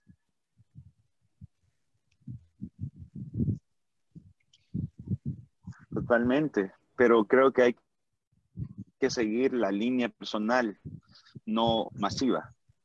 ¿De acuerdo? Hay un, delirio de ser influencers, de verdad, en el que todos queremos eh, hacer todo masivo y queremos, o sea, no, yo quiero dirigirme a los jóvenes, pero no te imaginas la cantidad de gente que me escriben todos los días para decirme, ¿cómo puedo llegar a tener una red social así influyente? ¿Cómo puedo eh, conectar con un montón de personas? Y yo les digo, ¿para qué? ¿Por qué no conectas con uno, con dos, con tres? Creo que la herramienta perfecta si quieres hacerlo es eh, WhatsApp, que puedes hacer un video chat con cuatro o con cinco personas y es más que suficiente para, para comenzar a hacer influencia ya, ¿verdad? Eh, vamos a tener que, aprender a usar estas redes sociales y creo que los comunicadores como ustedes y yo tenemos que comenzar a dar ideas respecto a esto, bien puntuales, ¿verdad? Sobre cómo hacerlo eh, con, una visión correcta, ¿no? Con, con, la visión de no ser exitosos en términos humanos, porque Dios no nos ha llamado a ser exitosos, sino a serle fiel, ¿verdad? Y ser fiel es llevar, eh, llevar su palabra, cumplir con la gran comisión, con la gente que lo necesita en las circunstancias donde estemos. Eh, probablemente las cosas no se pongan buenas, las cosas no se van a poner, vamos a salir a la normalidad que conocíamos. Puede ser que tarde muchísimo. La iglesia antes de 1800, toda la iglesia creía que pasarían por la gran tribulación. Este asunto eh, de verse separado el pueblo de Israel con la iglesia es, tiene aproximadamente unos 200 años. ¿de acuerdo? Donde ya decimos, ah, la iglesia no estará en la gran tribulación, sino que eh, será levantada y entonces va a aparecer el anticristo y va a hacer esto y Israel va a sufrir todo y la iglesia no. Pero de 1800 para atrás, todos los cristianos estaban dispuestos a sufrir tribulaciones y bajo esas tribulaciones seguir presentando el Evangelio, ¿de acuerdo? Seguir compartiendo la palabra del Señor, dándole seguimiento a personas desde la conversión hasta que se convertían ellos mismos en discípulos, porque ojo con esto, el discípulo no es el que ve tu live, un discípulo no es el que ve publicación de la iglesia, discípulo es aquel que hace más discípulos. ¿De acuerdo? Luis. Sí, Raúl, eh, eh, yo pienso que, igual, o sea, el acerca de esos dos grupos de personas que tú hablas, o sea, sí los vamos a tener, pero siempre los hemos tenido, la verdad. Eh, entonces, eh, eh, em, tiene que haber un poco más, por eso decía, o sea, más en nuestros países, que hay mucho cristiano y, y nos falta alcanzar, no digo que no, pero sí ha habido una labor muy amplia, hay bastante empatía con la iglesia eh, principalmente con la iglesia evangélica, pero yo creo que este es un tiempo de discipular.